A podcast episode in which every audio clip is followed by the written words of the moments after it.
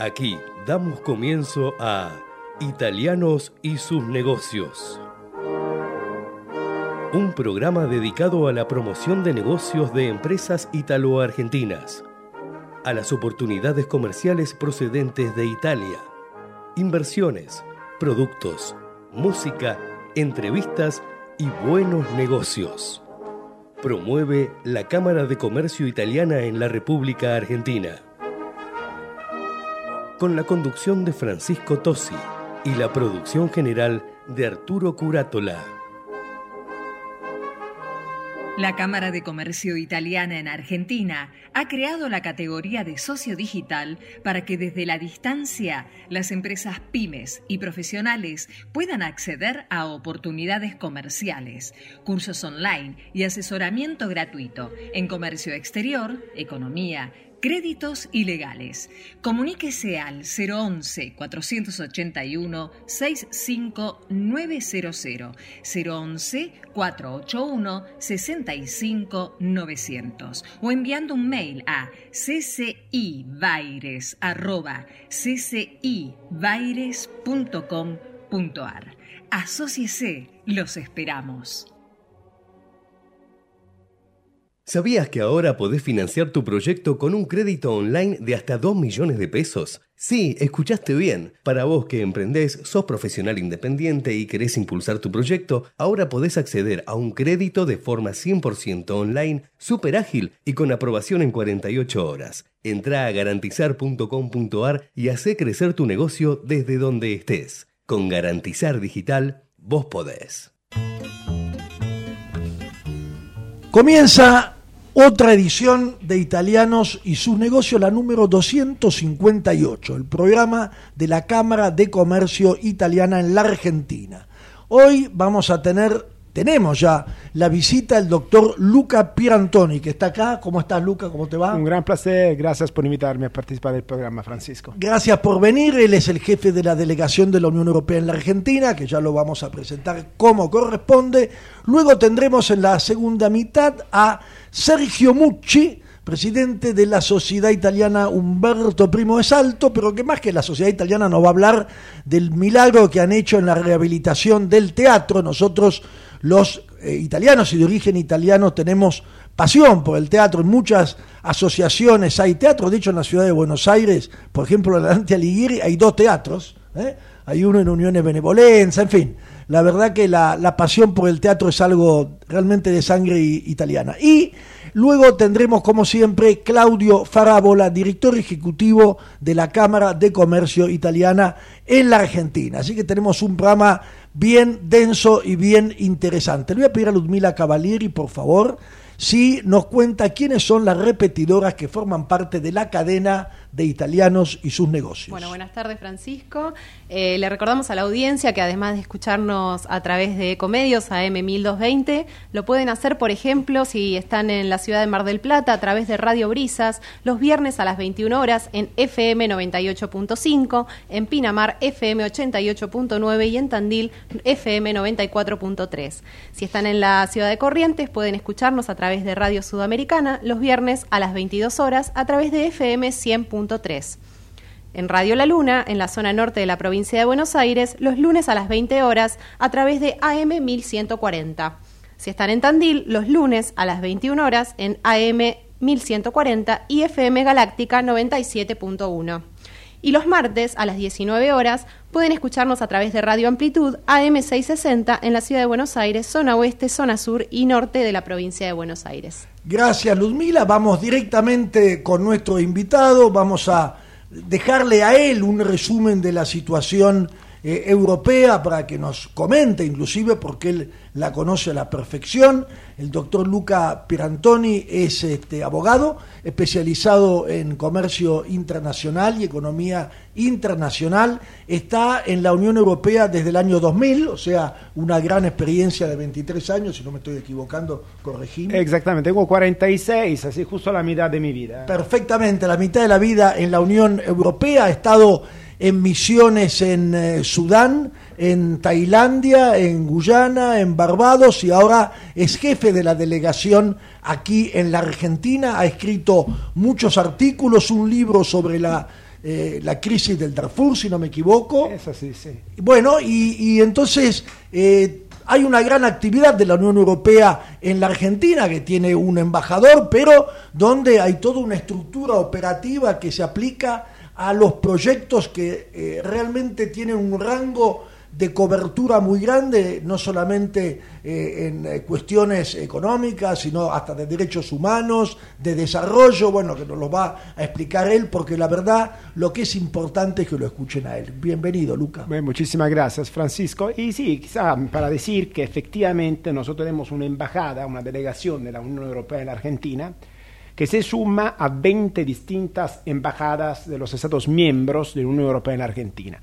Uh, es decir, que la Argentina es uno de los países del mundo que tiene más presencia diplomática Claro, de países son de la Unión 27 Europea. los estados. ¿no? Somos 27 en total, 21 eran representados. La verdad que Dinamarca cerró la embajada, parece que ahora abre la embajada Chipre, así que vamos a volver a 21. Descontamos. Eh, sí, eh, bueno, eh, eso significa que tenemos mucho universo diplomático europeo eh, que testimonia ¿no? los vínculos profundos entre la Argentina y los varios países de la Unión Europea. Y entonces, ¿qué hacemos nosotros? Intentamos... Porque es interesante que haya un embajador, a pesar que la Unión Europea en sí, digamos, no es un país. no es un país. Es- ef- efectivamente es así. Eh, um, y sobre todo, digamos, es eh, interesante ver cómo nosotros nos relacionamos con los varios embajadores y embajadoras de los Estados miembros. Eh, eso no era así eh, hasta el 2012. eh, hasta el 2012 eh, nosotros teníamos algunas, algunas oficinas diplomáticas en varios países, pero no teníamos un embajador. Em, teníamos efectivamente algunos encargados de distintas políticas y en particular la parte más grande que teníamos era la parte de cooperación, en particular de cooperación al desarrollo. ¿Y por qué? Porque en 1957 se firma el Tratado de Roma. Eh, tenemos que recordarnos que algunos de nuestros países tenían todavía responsabilidades coloniales frescas y entonces eh, la- esa responsabilidad histórica pusieron eh, el tema de qué hacer con eh, todos los, los programas de apoyo eh, a estos países que en algunos casos se habían convertido en países independientes y se decidió enmarcar esta grande política en la estructura de la Unión Europea. Entonces, hasta el 2012 creo de poder decir que aparte del elemento comercial, que es una política propia de la Unión Europea, la Unión Europea solo tiene política comercial común, no existe una política comercial de los Estados miembros, la política de cooperación eran los dos grandes ejes de, la, de nuestras representaciones al exterior, pero faltaba la parte Perdón, política. es interesante esto que comenta que la, digamos, la política comercial no es propia de cada Estado miembro, por eso cuando se habla del Tratado Unión Europea-Mercosur, ¿no? Bueno, ahí hay, un, hay que buscar un consenso, ¿verdad? Absolutamente, poder- absolutamente los tratados comerciales y la política comercial es una prerrogativa de la Unión Europea, entonces el- es la Comisión Europea que negocia para los Estados miembros. Es evidente que acuerdos complejos como UE-Mercosur eh, entran también en áreas de competencias de los Estados miembros, entonces necesitan una ratificación por parte de los varios parlamentos nacionales después. Pero digamos, son políticas comunitarias. Eso tiene un sentido porque, como vos sabés, al interior de la Unión Europea nosotros tenemos la libre circulación de los bienes, servicios, personas y capitales. Entonces, si tenemos una libre circulación de los bienes, necesariamente los países de la Unión Europea tienen que tener las mismas reglas comerciales para el comercio exterior. Porque si yo te entro con un bien en España, te lo muevo a Italia, donde no hay frontera, ¿y cómo va- hacemos si Italia y España tienen reglas comerciales distintas? Razón por la cual la parte comercial siempre ha sido un elemento muy central de la política Unión Europea hasta antes de 2012. Desde 2012, 2013 para adelante, el Tratado de Lisboa, hemos establecido una presencia diplomática europea, entonces tenemos un embajador de la Unión Europea que se suma entonces a los embajadores nacionales. La pregunta es entonces, ¿qué hacemos de diferente? Eh, es evidente que nosotros no reemplazamos las diplomacias nacionales y aún menos en un país como la Argentina, donde hay una presencia diplomática tan fuerte, con tradiciones diplomáticas tan fuertes.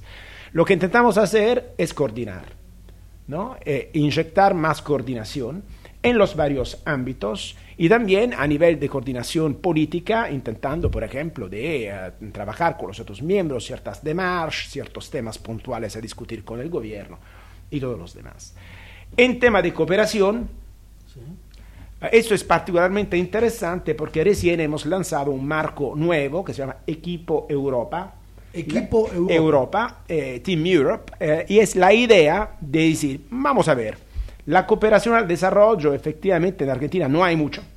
Argentina es un país de renta medio alta, entonces perdió, digamos... O lo era por lo menos.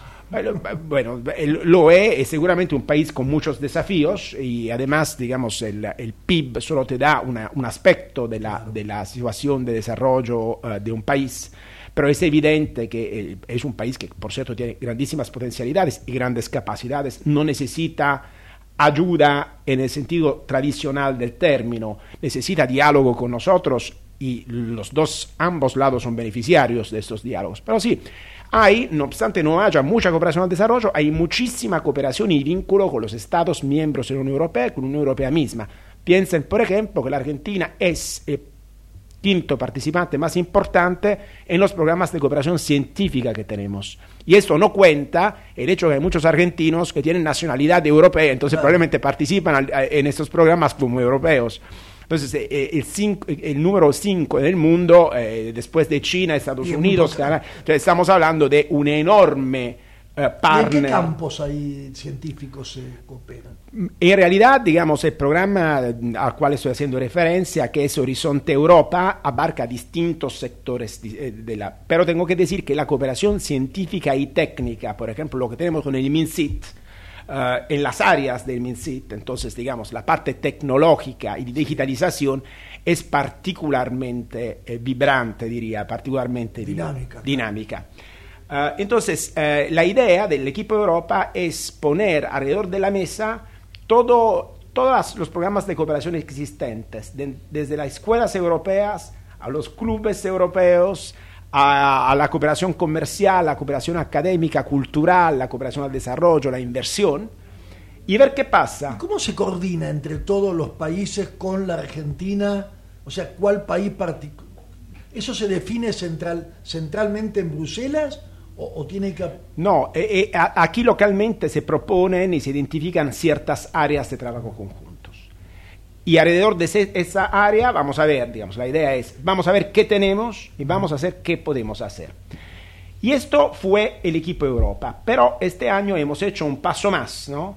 Porque la pregunta es, ¿qué pasa si involucramos en este juego también el mundo del sector privado?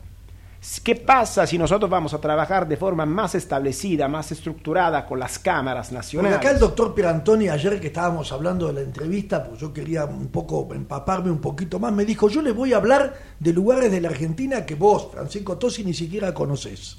Ah, no, eso sí, porque eh, sí, eso seguramente, eh, porque eh, tenés que considerar que la cooperación al desarrollo es un trabajo que te lleva en lugares más insólitos, más desconocidos. Entonces, efectivamente, yo estuve visitando la Argentina profunda y, y lindísima, además. Tengo bueno, esta, grande es, por lo menos. Es, es, grande y es linda, y es llena de ideas, capacidades, creatividad. Y creo que, digamos, en la Argentina de, de, de, de mañana, digamos, el gobierno que, que llegue a, a, a dar la, la, a proteger y promover esas pequeñas ideas locales ¿no? y llevarlas a, a, a, ayudarlas a nivel sistémico a crecer, a será el gobierno que cambiará, digamos, cuando se... Te, e in parte se han hecho ciertas políticas, porque efectivamente, por ejemplo, en la eh, sustentabilidad de, de la producción agrícola, hemos hecho algunos pasos por adelante, hay cosas que, se, que, que pasan, pero seguramente hay un mundo ahí afuera que no está, que no está um, explotado todavía, digamos, que no está utilizado todavía, que está subutilizado. Y el día que la Argentina llegue a sistematizar esas ideas y a trabajar con estas ideas, podrá hacer grandes cosas, porque efectivamente en el interior del país hay un montón de realidades sociales y económicas de extremo interés. Ustedes tienen un portal que es muy interesante porque la verdad que habla de una cantidad de, de proyectos, digamos, amplios, y si uno quisiera, por ejemplo, bueno, averiguar efectivamente, ahí en ese portal va a encontrar cuáles son los proyectos que están abiertos y, hablando del sector privado, también eventualmente cómo interactuar. Porque hoy de toda la Argentina se puede mirar. Entonces, por lo que atañe a los proyectos que nosotros tenemos, efectivamente eh, se puede consultar, son obviamente todas informaciones públicas y quiero dar un- quizá un par de ideas, digamos, eh, nosotros ahora, hace la, sem- la semana pasada, eh, pasada visitamos un proyecto de Rosario con un concepto de ayuda de los chicos con di- discapacidades leves eh, de carácter mental. Y la idea de este proyecto es trabajar con estos chicos algunos meses para descubrir el talento escondido y encontrar un lugar de, de trabajo para ellos donde ellos perciban un salario normal, es decir, el empleador no tiene ninguna facilitación, son chicos que producen como todos los demás. Los beneficios que estos chicos aportaron a las empresas son evidentes y con algunos meses de trabajo estamos hablando de ahorrar apoyo y asistencia para estos chicos para toda la vida. Aparte que se crea, se da la posibilidad a un chico de desarrollarse desde un punto de vista personal, tener su también. independencia, ser más independiente de la familia, menos apoyo por la familia, más capacidades individuales eh, eh, eh, desarrolladas y enormes beneficios también económicos. Y los, emple- el emple- los empleadores, eh, este, este es un modelo, por ejemplo, totalmente innovador que se podría aplicar a nivel país. ¿Y cómo le llegan los proyectos a ustedes? ¿Ustedes lo van a buscar? Porque en el sector privado me refiero, o sea, no te lo trae el Estado. Eh, eh, en general trabajamos en este área por convocatoria. Convocatoria. Después tenemos también la posibilidad, cuando algunas ideas que salen son particularmente buenas, de intentar de sistematizarlas nosotros, empujando, digamos, a ciertas ideas en diálogo ¿Qué, con el qué- qué gobierno. características tiene que tener una idea para ser buena? Bueno, el, el- el- el- problema fundamental de los proyectos que nosotros tenemos es que mm, eh, ha- hay eh, tres aspectos. Eh, los proyectos muchas veces son relevantes, pero cuando son relevantes no siempre tienen una metodología realmente factible, es decir, la implementación es lo más difícil. Y cuando la implementación funciona, después lo más difícil es la sustentabilidad, Mantenerlo. Vos- mantenerlo, porque el proyecto termina y no siempre hay una sustentabilidad en sí. Eh, y por eso es necesario algunas veces involucrar el público o el privado. O ¿Esos el proyectos privado. en qué consisten? ¿En, en capacitación, formación, ayuda económica, seguimiento? ¿Cómo, cómo es? Eh, Cada proyecto tiene, efectivamente sus peculiaridades. Ahora mencioné eh, el proyecto de Rosario. Por ejemplo, el 15 de agosto nosotros vamos con los embajadores de la Unión Europea a visitar un cárcel, el cárcel de San Martín, que está eh, en la provincia de Buenos Aires, donde nosotros financiamos algunas actividades de reinserción social de las personas deprivadas de la libertad. Y es también un proyecto bastante innovador. Inserción social de la persona privada de su libertad, o sea, que están en la cárcel. que están en la cárcel, que puedan aprender a hacer un trabajo, así que cuando una vez que estén afuera puedan ah, entrar en el mundo del trabajo y eh, re- reencontrar ¿Y una eso vida. cómo le llegó a ustedes? Porque alguien También por participó- ta- participaron por convocatoria y la participaron idea desde fue, la cárcel? Eh, en este caso son organizaciones que trabajan con las ONG, personas. ONGs, ONGs. Ahora, eh, la pregunta es, para asegurar una sustentabilidad de todo esto, O ¿se sea, puede- para que después siga. para que siga, porque el proyecto termina. ¿Cómo? no se cae. Ahí hay un rol con el público, entonces establecemos un diálogo con el gobierno, pero también hay poten- potencialmente un, un tra- un trabajo con el sector privado.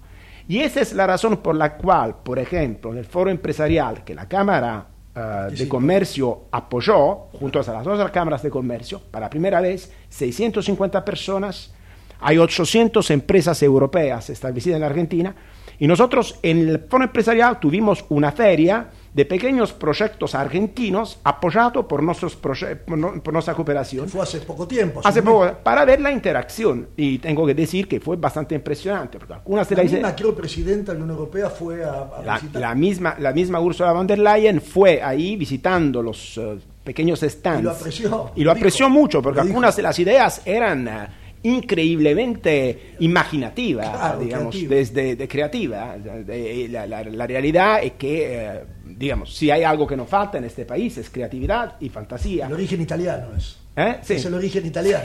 Sí. Eh, y, y bueno, y entonces la idea es poner en contacto este mundo con las empresas europeas y ver qué podemos hacer juntos. Y creo que podemos hacer muchas ¿Y cosas. cómo, ¿Y cómo es el, esto va a seguir? ¿Se va a aumentar? ¿Va a disminuir? ¿Depende del partido político o de la situación política o no?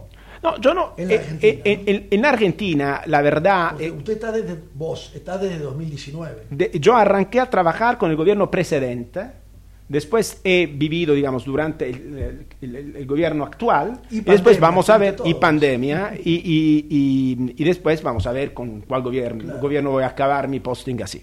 Ah, así que los gobiernos van y vienen Pero y yo me digamos, hay quedo. una secuencia, no, no tiene que ver con el gobierno. No, absolutamente no. Y, y- y tengo que decir eh, que, eh, digamos, primero, algunos de los temas que nosotros tratamos son, tratam- son temas que no tienen un color político. En realidad lo que necesitarían sería una política de Estado.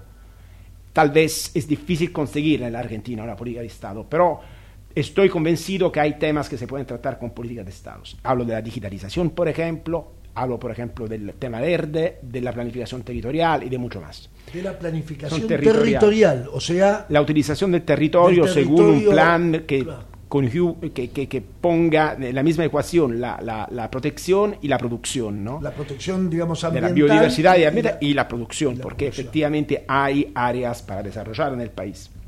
Bueno, esos son temas que podrían aprovechar, podrían disfrutar de una política de Estado y un poco estamos en esto. Eh, pero eh, tengo también que decir que muchas de nuestras actividades son con organizaciones de la sociedad civil. Y a esas organizaciones de la sociedad civil con las cuales trabajamos son variopintas, hay de todo. Hay de todo. Y muchas veces al interior de la misma organización hay de todo. Eh, cioè no sé, no- la breccia, la, la- la- la- la- grieta politica no siempre se trasfiere al nivel de la sociedad civil y al nivel local. Claro, se, re- se transfiere a las necesidades y las necesidades tratan de ser resueltas. Ahora, eh, nosotros un poco desde la Argentina muchas veces tenemos la idea, y ahora la- usted la pregunta, la, la persona adecuada para preguntárselo, que hay como una complementariedad entre por lo menos la Argentina y tal vez el Mercosur y la Unión Europea en el sentido que la Unión Europea en general es de valor agregado, de transformación y nosotros más bien, digamos, de exportación de materia prima. Un modelo que no es tan virtuoso para, para Sudamérica o por lo menos para la Argentina. Entonces, tal vez el destino de desarrollo de la Argentina sea no, digamos, ir hacia esa complementación, sino también tener valor agregado en la Argentina. Ahora, ¿cómo se puede poner este, este vector dentro del acuerdo o la posibilidad del acuerdo de Unión Europea-Mercosur? No, es central el tema y, por ejemplo, cuando fue firmado ahora recién el Memorandum of Understanding eh, durante la visita del presidente sobre el tema de, la, eh, de las materias primas, eh, se, eh, el, el documento eh, se enfoca muchísimo sobre el tema del valor añadido, de agregar valor Acá. acá en la Argentina. Y en particular, cuando tratamos el tema litio, nosotros estamos siempre con esta idea de intentar de crear un agregado de valor alrededor del litio.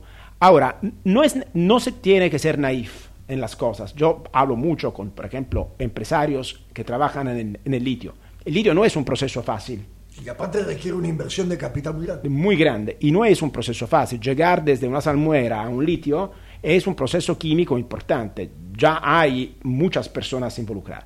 Pero no hay duda que sin llegar necesariamente a la batería entera, que efectivamente solo el 2% de la batería es litio, hay muchísimas cosas, partes de las baterías que se podrían producir localmente, así como es posible pensar de producir localmente algunos de los insumos que son necesarios por el litio. Y en esto vamos a estar. Y vamos a estar también porque tenemos un interés a ponernos acá, en este tema, en el tema del, del grado de valor. Porque ¿qué, ¿en qué podemos ser diferentes yo creo que ahí es el punto. ¿Cuál es el interés que, que tenemos nosotros? Claro, el, ¿cuál el interés existe y es el siguiente. Nosotros, ¿qué tenemos de diferente de otros actores que pueden invertir? En este momento no disponemos de las mismas sumas de, de- de- ah, dinero de que- dinero que otros. Claro. Y por cierto, mm, trabajamos con trabajadores que tienen contratos eh, que, con estándares que cuestan mucho más, más que, Que lo otros que sería en. Oriente, pues. Y nosotros tenemos una necesidad de trabajar con las comunidades y reducir el más posible el impacto medioambiental de lo que hacemos porque tenemos una sensibilidad y una opinión pública extremadamente sensible sobre el tema. Quizá otros actores no tengan. Recordamos a, a- a los oyentes que en Alemania y en otros países inclusive gobiernan eh, eh, coaliciones ambientalistas. fuertemente, con una Muy fuerte, con una fuerte sensibilidad ambiental. Entonces, nosotros ofrecemos una oferta distinta, una oferta más sustentable, más responsable, que quizá toma más tiempo desarrollarse, pero que tiende a estar y a trabajar con las comunidades y a minimizar el más posible cualquier impacto medioambiental negativo, mientras que se intenta de maximizar el impacto positivo a nivel del empleo. Esta va a ser nuestra oferta. En el largo plazo creemos que a la fin es lo que va a definir una tendencia a preferir la inversión europea y a crear un contexto favorable para que la inversión europea se, se, concretice. Eh, digamos, es una apuesta para nuestra misma uh, credibilidad. Que, de esa manera también acoplaría de algún modo con una eh, huella de una identidad que tiene la Argentina, que ha sido constituida y formada por inmigración europea, principalmente mediterránea, ¿no? Porque eso es cierto, o sea, por más que sea algo nostálgico, hay una huella. Seguramente, seguramente nosotros tenemos una, una, ventaja, una ventaja ¿no? Eh, porque con, en Argentina con respecto a otros. Pero tenemos algunas desventajas sistémicas en este momento, ¿no? Obviamente también por las reglas que hemos decidido de darnos. Pero estas reglas, de un lado representan un elemento limitativo, del otro lado eh, representan también una oferta distinta. Claro, pues una vez superadas son más sólidas. Son más sólidas. Entonces, una vez que somos capaces de construir sobre esto, podemos ser mucho más, mucho más confiables, podemos ser Tener más confianza en que esto puede salir. Que esto pueda salir porque, y, y ser sustentable en el largo plazo, porque el mismo tema de la sustentabilidad que se pone con el pequeño proyecto de la sociedad civil, al mismo momento se pone también sobre en tema de inversión minera. Si a un cierto momento vos entras y entras mal y arrancas a hacer las cosas mal y las comunidades sufren y la gente y generas un rechazo, ¿cuánto sustentable es tu presencia en largo Justamente por esa huella hay en la Argentina, en el caso de la sustentabilidad, por lo menos una parte relevante de la opinión pública que está preparada, digamos, para asegurar que el desarrollo sea compatible con el ambiente. Una parte, por lo menos, importante. Agradecemos mucho al doctor Luca Pirantoni, jefe de la delegación de la Unión Europea en la Argentina, que aparte eh, realmente eh, estamos muy contentos por escuchar la profesionalidad y el entusiasmo con que él se expresa y así que eh, un gran agradecimiento y esperamos tenerlo nuevamente en nuestro programa. Muchísimas gracias por invitarme, Francisco. Gracias. Gracias. Vamos al corte. Ecomedios.com AM1220. Estamos con vos. Estamos en vos. American and Merit Hoteles. Primera cadena hotelera argentina. 3, 4 y 5 estrellas más de 20 destinos de Argentina y el Cono Sur. Aprovecha el código promocional Puro Branding con el 10% de descuento para los hoteles Amerian Córdoba Park, Amerian Executive Córdoba, Amerian Buenos Aires Park, Merit San Telmo y Amerian Executive Mendoza Hotel hasta fin de año. No válido para fines de semana largos. Amerian and Merit Hoteles. Espacio cedido por la Dirección Nacional Electoral. Voy a gobernar para el pueblo. Jesús Presidente, Humberto Tumini, Senador Nacional Buenos Aires, lista 41, azul y rojo, libres del sur. Soy Juan Carlos Neves, veterano de Malvinas que del Senado trabajará para construir un país como Dios manda. Espacio asignado por la Dirección Nacional Electoral. Juan Carlos Neves, candidato a Senador Nacional por la provincia de Buenos Aires, Alianza Unión Celeste, lista 506, línea celeste. La vida es el primer derecho humano. No al aborto. Votá por las dos vidas. Claudio Bencialuti, diputado provincial, Partido Celeste, lista 320, provincia de Buenos Aires. Espacio gratuito asignado por la Dirección Nacional Electoral. En las PASO necesitamos tu voto. Marcelo Raval, presidente. Patricia Aurones, vicepresidenta. Lista 92, política obrera. Informate en ecomedios.com. Seguinos en TikTok, arroba ecomedios 1220.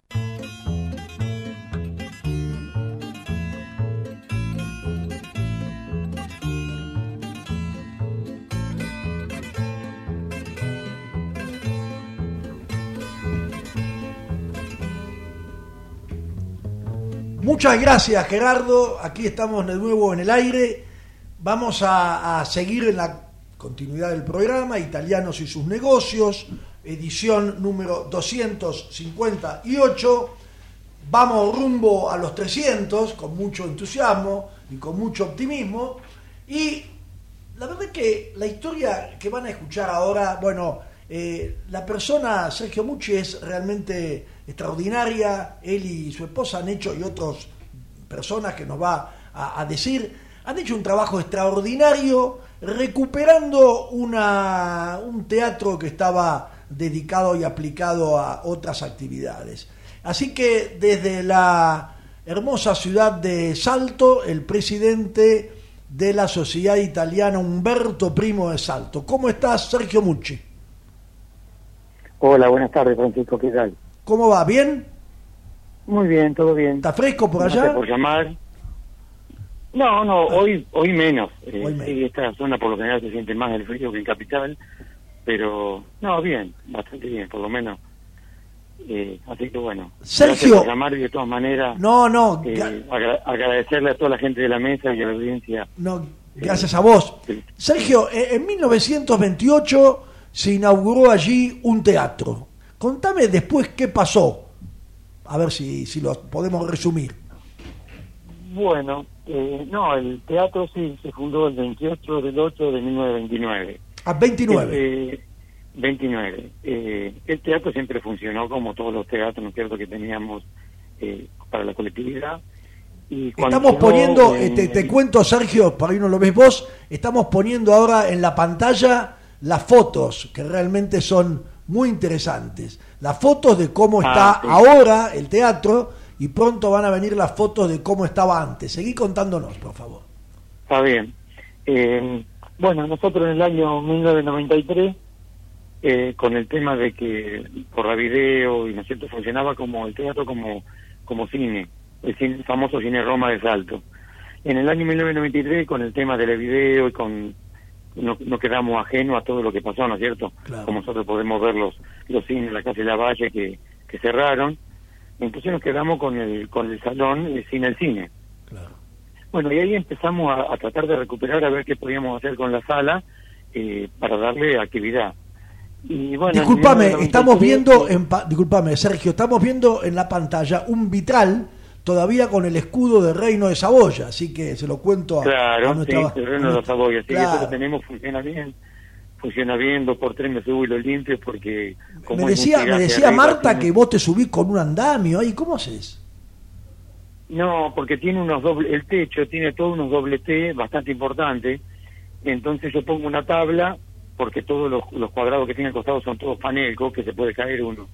Entonces pongo una tabla, me ato con una con una a una de las columnas por las dudas, y bueno, y, arri- y de arriba a la tabla con un eh, con un este, cepillo lo voy cepillando, voy sacando y lo voy lavando con con agua para que siempre luzca luzca bien. Claro, porque Así la verdad que la foto está hermoso. Bueno, y entonces contame, Sí, sí. Era, era cine, el cine empezó a andar mal, y se, se cerró el cine, ¿y qué pusieron Claro, ahí? se cierra el cine y en el año 93, bueno, eh, yo quería, primero digo yo, bueno, tenemos el cine cerrado, ¿qué vamos a hacer? Eh, yo en ese momento no era presidente. Eh, yo entré como presidente en el 2007, era tesorero. Eh, pero bueno, la, la idea mía era que, que hacíamos con el cine, con el salón, semejante salón importante. Entonces lo que hicimos fue eh, alquilarlo para, a una persona particular para hacer eh, casamiento, ¿no es cierto? Una persona que, que, que cuida el, el lugar. Eh, y bueno, dijimos, esta persona es la fundamental para mantener la sala. Así que bueno, lo tuvo, pero no eran muchos los espectáculos que se hacían. Entonces lo entregó al año y medio, lo entregó y bueno, yo traté de hacer un convenio con la municipalidad siempre para seguir usándolo como eh, un salón para que para la cultura, ¿no es cierto?, de Salto. Claro. También lo usaron un año, un año y pico y bueno, pero hasta hicieron voceo, todas esas cosas y, y no era lo que Bueno, me lo bo- entregaron. boxeo como cultura, por ahí es una cultura deportiva, pero... Claro, cultura deportiva, pero bueno, no era lo que lo que yo quería para la sala, tiene un, un importante escenario, ¿no es cierto? Pero bueno, entonces, bueno, después caímos en que en esa época vino una persona que lo alquilaba para discoteca. Obviamente ellos, muchas de las personas no nos opusimos a eso, pero bueno, es como todas las discotecas, que no iban a tocar nada, que iban a usarlo como salón, de que los chicos que venían, y bueno, eh, entonces los empezaron a usar y siempre le decían algo, decían, no, ahora tenemos que poner un puente porque si no los chicos se van y no lo usan. Bueno, ahora tenemos que poner un fono bar eh, en la parte del paraíso porque con eso, bueno, todas las reformas que hicieron, eh, llegó un momento que cuando lo dejaron, en el año 2002, porque después en los últimos meses vino un bowling y pusieron cuatro pistas de bowling para, para tratar de, bueno, de seguir alquilando para algo, Pero no, no, dijimos, al último cuando se fueron estaba todo pintado de negro, eh, con todo el agujero, 14 agujeros en el piso, porque habían hecho unas columnas en el medio del salón, habían puesto un puente de fierro de punta a punta cortando los palcos, y habían cortado la parte también del paraíso para poner la escalera, bueno, un dantesco. Un desastre, un desastre. verlo. Entonces, bueno, en el año 2003 eh, le propongo a la, comisión de restaurarlo. Y bueno, la comisión... Ta- Discúlpame, discúlpame Sergio, estamos, di- discúlpame Sergio, estamos viendo en la placa desfile de modelos y actividades, aquí es el salón donde su esposa enseña italiano, ¿no? O sea, no es Claro. solamente el teatro, es una actividad amplia que hace la sociedad, No, no. inclusive sí. exposiciones. No, aparte, claro, cuando lo terminamos, porque como tenemos el salón de fiesta eh, al costado, tenemos el salón de la sede nueva, nosotros al costado tenemos un salón para 200 personas y como tenemos un taller de plástica en la parte superior del teatro donde está la secretaría, entonces ahí en la parte del costado tenemos posición de plástica, tenemos para salones también de, de conferencia cuando las personas quieren dar algunas charlas. Ahí estamos mostrando Entonces, las la sillas, nueva. tenemos te- mostrando las sillas que entiendo que tu propia esposa estuvo tapizando. Claro, porque teníamos las sillas cuadradas viejas, la- las sillas de, de, de caño, bueno, estaban destruidas hasta que tal punto que en la que cuando hicieron las, eh, el boliche bailable, agarraron cinco o seis sillas y las soldaron. Y Ahora, está- ahora cuatro estamos cinco, mostrando la, la- la- la pared negra con los agujeros que contabas vos, justamente. Claro, claro, sí. No, estaba todo pintado negro. Toda la parte de arriba, al lado del vitró, eh, las puertas vaivén de entrada. No, era todo negro. Era, las partes vaivén, las puertas vaivén, que entraba al salón, estaban eh, pintadas de negro, pero en un momento lo habían cortado y lo pusieron abajo del, de los camarines. Y era una cosa, bueno. Eh, cuando entramos en el 2000, como le decía, en el 2003, eh, encontramos todo eso, con el, el- puente de fierro, las, las puertas abajo, entramos la primera vez en junio, el 9 de julio, con mis hijos y mi mujer. Y entramos a los camarines estaba todo amontonado, todo lleno de, de, de, toda latas, eh, suciedad del, del boliche. Bueno, eh, obviamente, cuando le presento a la comisión para restaurarlo, digo yo, mira, acá tenemos que restaurarlo. Y me dice, pero vos te das cuenta lo que es restaurar esto, tenemos que darlo a alguien que se encargue de hacerlo. Y le digo, no, pero esto es una cosa nuestra. Le digo yo, "Es- los tanos venían en el año 29, lo- en el año 27 se, se compró en febrero del 27 el salón, el terreno, y en agosto del 29 lo inauguraron, en un año y medio hicieron semejante obra, y digo, tenemos que restaurarlo, esto es algo nuestro. Así que bueno, me dijeron, sí, nosotros te acompañamos, no hay problema. Eh, así que bueno, eh, encaramos la obra, yo encaré haciendo eh, 30 cartas a los, a los comercios para el que me quería donar 20 lat eh, pinturas de, de 20 litros. Eh, entonces, bueno, ahí empezamos y empezamos a sacarle el color negro, eh, empezamos a sacar toda la parte de fierro, empezamos de a poquito cuando íbamos teniendo dinero, hacíamos ferias de, de la colectividad, y hacíamos eh, pizza, canelones, bueno, de todo lo que se puede, se puede imaginar. Y toda la plata que agarrábamos era para, para restaurar el teatro. Y bueno, así de a poco fue cuando... ¿Cuánto te llevó el trabajo ese? pudimos- ¿Cuánto tiempo te llevó? Y empezamos en el 2003 y lo inauguramos en el 2018, 15 años. 15 años. O sea, 15 15 años de trabajo no, no, personal. No, no, pues sí, no, yo salía, yo trabajaba en el banco, en el banco provincia y era para mí una cosa que salir, cuando salía del banco venía, tomaba algo, nos juntábamos a veces dos o tres de la comisión cuando me podían, eh, me podían ayudar porque muchos dejaban de trabajar mucho más tarde. Y bueno, yo iba y siempre hacía algo, se ponía un palo o se hacía esto, mi, mi tío que era constructor, eh, veníamos y reparábamos algo, hacíamos, eh, cuando sacábamos la parte de los de los fierros, se reparaba siempre los, los agujeros, y después cuando juntábamos plata, bueno, llamábamos al cero para terminar la parte de arriba, por ejemplo, donde pasaba el puente, teníamos que restaurarlo a, a- a original. Entonces venía el yesero, hacía las molduras, original, eh, y era todo así. Y juntaba un poquito de plata y iba a ver el tipo que arreglaba el piso y le digo, bueno, tengo que tapar los agujeros. Y venía todo pinotea, juntábamos, comprábamos pinotea y venía con dos o tres empleados. Decime, Sergio. Sergio, vos me contaste que en la misma ciudad también había, en su época, un teatro de la comunidad española y otro de la francesa. ¿Es así? Claro, eh, está, estaba el cine, el teatro, el cine Roma, ¿no es cierto? Que era eh, el cine nuestro. Después estaba el cine Cervantes, que ahora funciona, sigue funcionando como cine.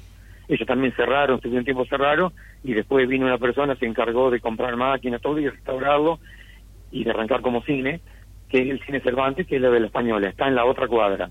Y después, a dos cuadras en la otra esquina, una cuadra y media en la otra esquina, está eh, la sociedad francesa, que son todas de la misma época. ¿Y qué hay, ¿y qué hay en la sociedad francesa ahora? En la sociedad francesa están eh, con, con teatro también. Es algo más chico, pero bueno, están tratando de, de, de también de restaurarlo, eh, eh, tratar de ir arreglándolo, porque también en, en mucho tiempo ellos durante unos tiempos hicieron un comodato y se lo estuvieron alquilando a una a un grupo de teatro. Entonces el grupo de teatro trató de mejorarlo como para dar teatro, bueno, hasta que se cumplieron el, el tiempo, no, sé si fue 10 o 15 años. Pense- pensemos, bueno, pensemos, ¿cuántos habitantes tiene Salto, Sergio? 45 mil habitantes. 45.000 habitantes había, en, el, en tres cuadras, tres teatros. Bueno, con menos, Sí, con no, menos en población. En una cuadra y Sí, media. en una cuadra y media teníamos, teníamos tres teatros. Nosotros que estamos enfrente de los bomberos, después hacíamos, eh, llegamos a la esquina, hacíamos media cuadra y está el cine Cervantes. Y cuando llegamos hasta la otra esquina, que está Avenida Mitre, en una esquina está el, el de la francesa, el teatro de la sociedad francesa. No, era, fue una época de construcciones, ¿no es cierto? Y, así que bueno, eh, y nosotros lo que queríamos hacer era eso. Yo, yo lo que quería más que nada, lo que me motivó, me motivó a, a, ¿no es cierto?, a luchar por la causa, Sí, como así dice uno, sí. era restaurar el teatro porque la gente en el año 29, los tanos que vinieron, usaban eso como centro de reunión, para, para, para avanzar, eh, para eh, su comida, para el dialecto, para la, la- la lengua italiana, hablaban, contaban su historia, entonces eso no lo podíamos perder. Y eso fue lo que lo que me motivó más que nada a presentarle a la comisión la, la, la idea de restaurarlo. y por suerte ahora de a poquito lo vamos vamos haciéndole cosas, es como como echar algo en un canasto esto, ¿no? No, está, teatro- yo me, me imagino, de todas, de todas maneras, yo realmente te felicito, Sergio Mucci, porque realmente has hecho un esfuerzo muy grande por conservar esta, esta here- heredad, digamos, cultural. Y bueno, hoy está en plena actividad el teatro, ¿verdad?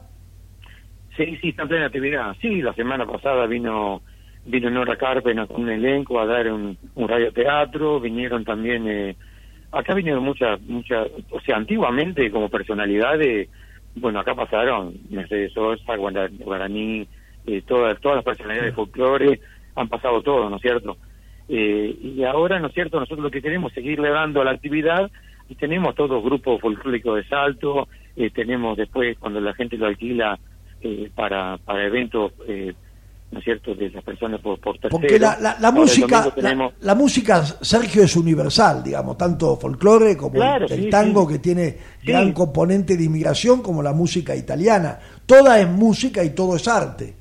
Eh, No, no, tenemos música, teatro, sí. Claro, Y yo la te- semana- el año pasado, para noviembre, vino Alcara Lifusi, de, de acá de la ciudad de, de Rosario, eh, que es un grupo musical italiano, y no, y distintas personalidades, ya sea eh, tanto teatro como como espectáculo, ¿no es cierto?, de folclore o lo que sea, se usa se usa el salón para, para dar la actividad, para, para todo lo que sea cultura, tanto de, de- de baile como de música. Sergio, te, te agradezco muchísimo por tu tiempo. Un saludo a tu esposa Marta.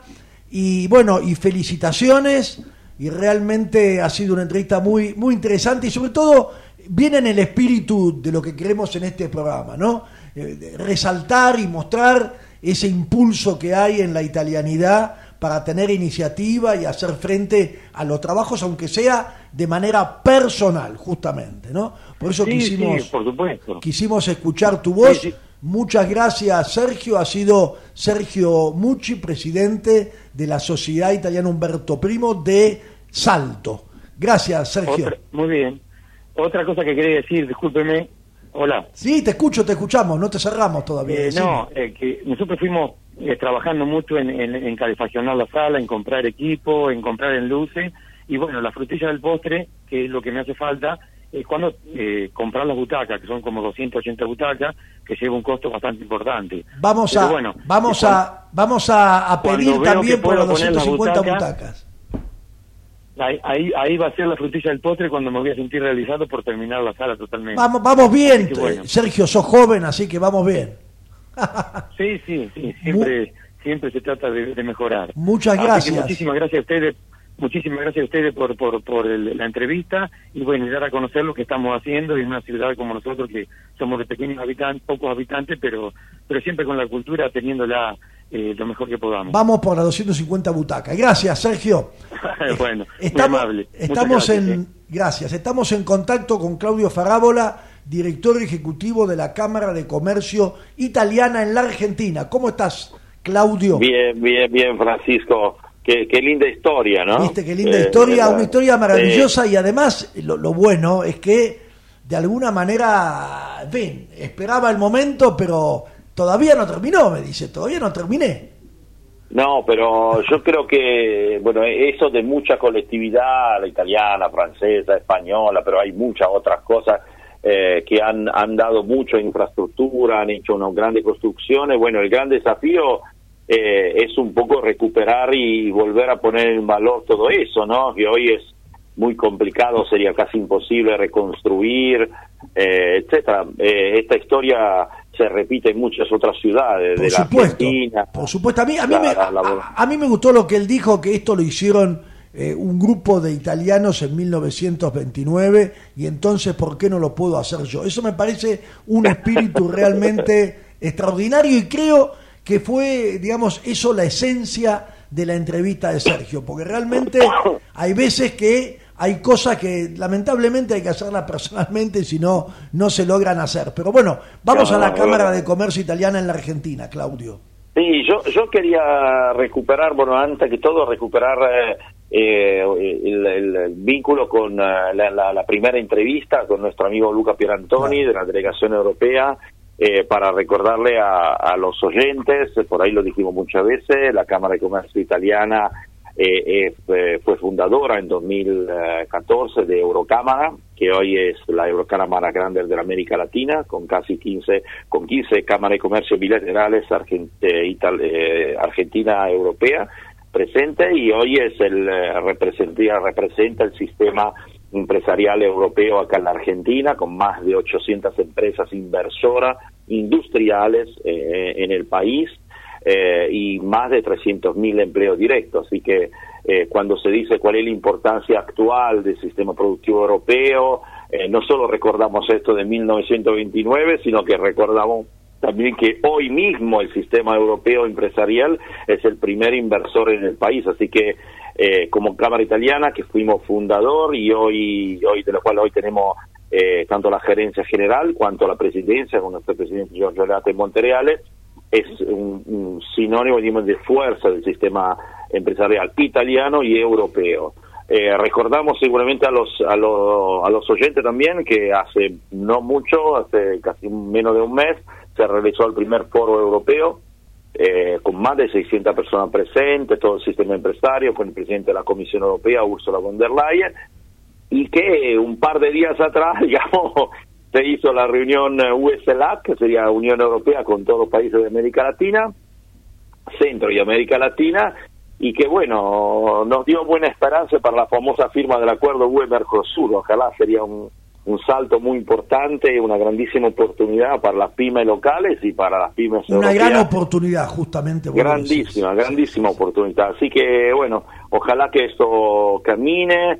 Eh, bueno, dicen que este fines de este año, ojalá, veremos, crucemos los dedos en el último programa del año a ver si podemos eh, anunciar la firma del acuerdo. Van a Pero, pasar, van bueno, a pasar muchas cosas antes de fin, de- Sí, fin me de año, parece parece, que va ¿no? a pasar, sería la verdad un milagro. Pero bueno, que quería una cosa, ya que hablamos de, de empresa, etcétera, eh, y de- de desarrollo en un momento muy complicado, le recordamos a, a la- a los oyentes, eh, se ha renovado nuestro proyecto Fénix por tercer año, agradecemos al cónsul eh, Marco Petaco que ya nos dejó, ya se fue, digamos, para, para Italia, pero renovó eh, otro año más, el tercero, con gran éxito. Y estamos lanzando mm, eh, desde el 22 de agosto el curso de italiano para el trabajo. Eso es muy interesante. Volvemos a decirle a los, jóvenes, sobre todo los italianos, es importante hablar italiano y hablarlo bien porque hay mucha oportunidad de trabajo si se habla bien italiano. Así que vamos a hacer un curso online, eh, la gente se puede inscribir directamente en el portal Fénix, es eh, www.fénix.org.ar. Eh, el curso esto es para italianos, tiene que ser, digamos, tiene que tener ciudadanía italiana, es gratuito, eh, y va a ser interesante porque se va a trabajar con el lenguaje que se usa en, eh, en, en el trabajo, en la empresa, así que va a ser una buena, una buena oportunidad para, para los jóvenes y para, para Claro, es, todos. es como si fuera un curso de actualización, más bien, ¿no? Claro, exactamente. Tiene un nivel básico y un nivel, digamos, intermedio. Eh, así que cada uno puede elegir lo, lo, lo que sabe. Esto sirve para el que ya trabaja en una empresa, el que no trabaja y puede servirle para, para, para encontrar trabajo o mejorar su posición. Así que es un tema muy, muy importante. No hay que abandonar el idioma y vuelvo a repetir, es bueno hablarlo bien el idioma, porque muchas veces nos, nos acontentamos de un más o menos y cuando uno después tiene que trabajar se le complica, más o menos no sirve. No sirve, que, no sirve. eh, es, es muy importante. Y otro tema, ya que estábamos en- con el tema cultural, eh, nuestro consejero, uno de los prestigiosos consejeros que tiene la Cámara de Comercio Italiana, el abogado Alberto Lisdero, eh, nos envió y, y- y vamos a difundirlo y vamos a dejarlo disponible para bajar en, eh, en nuestra página en la próxima semana. Eh, el- la historia de la cocina italiana en cómics.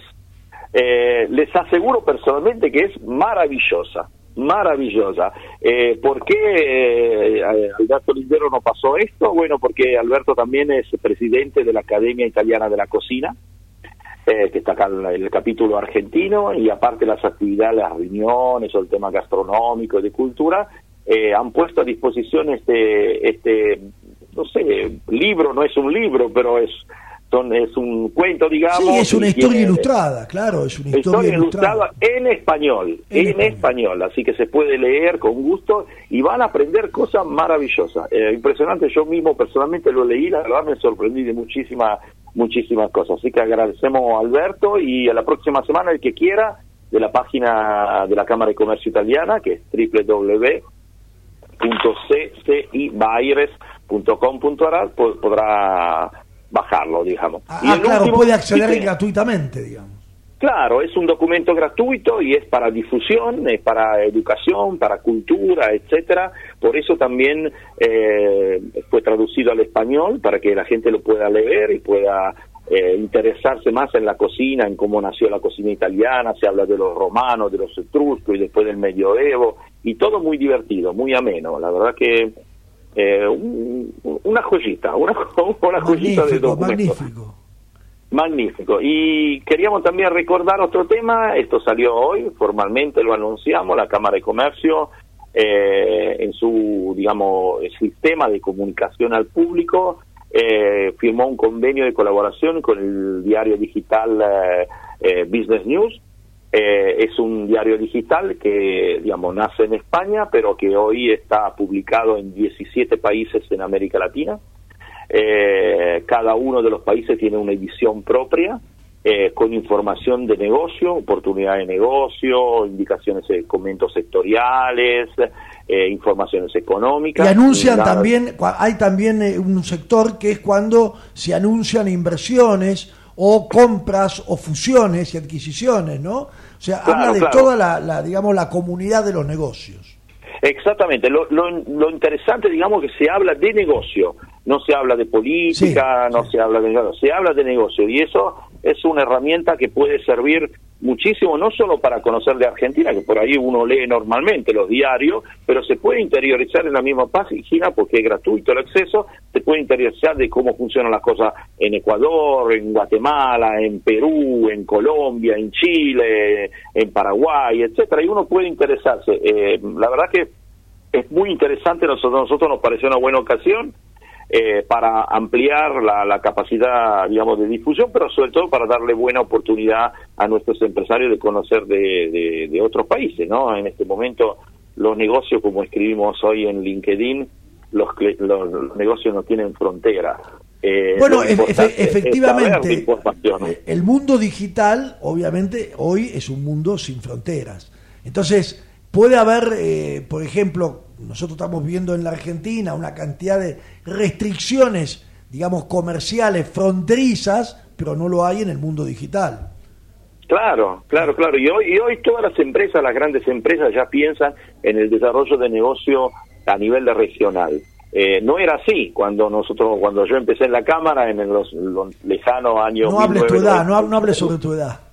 No, bueno, no, no, digo la edad, pero no, en el famoso año 1996 se hablaba de relaciones país a país y, las empresas analizaban un solo mercado. Bueno, hoy cuando eh, pasó también la época del Mercosur, ¿no? Hoy se habla de, de Econosur. Entonces las empresas eh, tienen una visión de desarrollo de negocio en toda la región eh, y eso es muy muy importante y bueno, y ojalá que, que, Argentina pueda volver a ser parte del mundo de más internacionalizado. En eso, en eso confiamos todo, agradecemos muchísimo a Claudio Farábola, director ejecutivo de la Cámara de Comercio Italiana en la Argentina. Gracias Claudio y hasta el próximo programa. La Cámara de Comercio Italiana en Argentina ha creado la categoría de socio digital para que desde la distancia las empresas pymes y profesionales puedan acceder a oportunidades comerciales, cursos online y asesoramiento gratuito en comercio exterior, economía, Créditos ilegales. Comuníquese al 011-481-65900, 011-481-65900 o enviando un mail a ccibaires.ccibaires.com.ar. Asociese, los esperamos. ¿Sabías que ahora podés financiar tu proyecto con un crédito online de hasta 2 millones de pesos? Sí, escuchaste bien. Para vos que emprendés, sos profesional independiente y querés impulsar tu proyecto, ahora podés acceder a un crédito de forma 100% online, súper ágil y con aprobación en 48 horas. Entrá a garantizar.com.ar y hacé crecer tu negocio desde donde estés. Con Garantizar Digital, vos podés. Aquí finaliza Italianos y sus negocios. Nos reencontraremos en siete días a la misma hora para informarnos sobre proyectos y negocios de empresas italo-argentinas. Promueve la Cámara de Comercio Italiana en la República Argentina. Producción general, Arturo Curátola.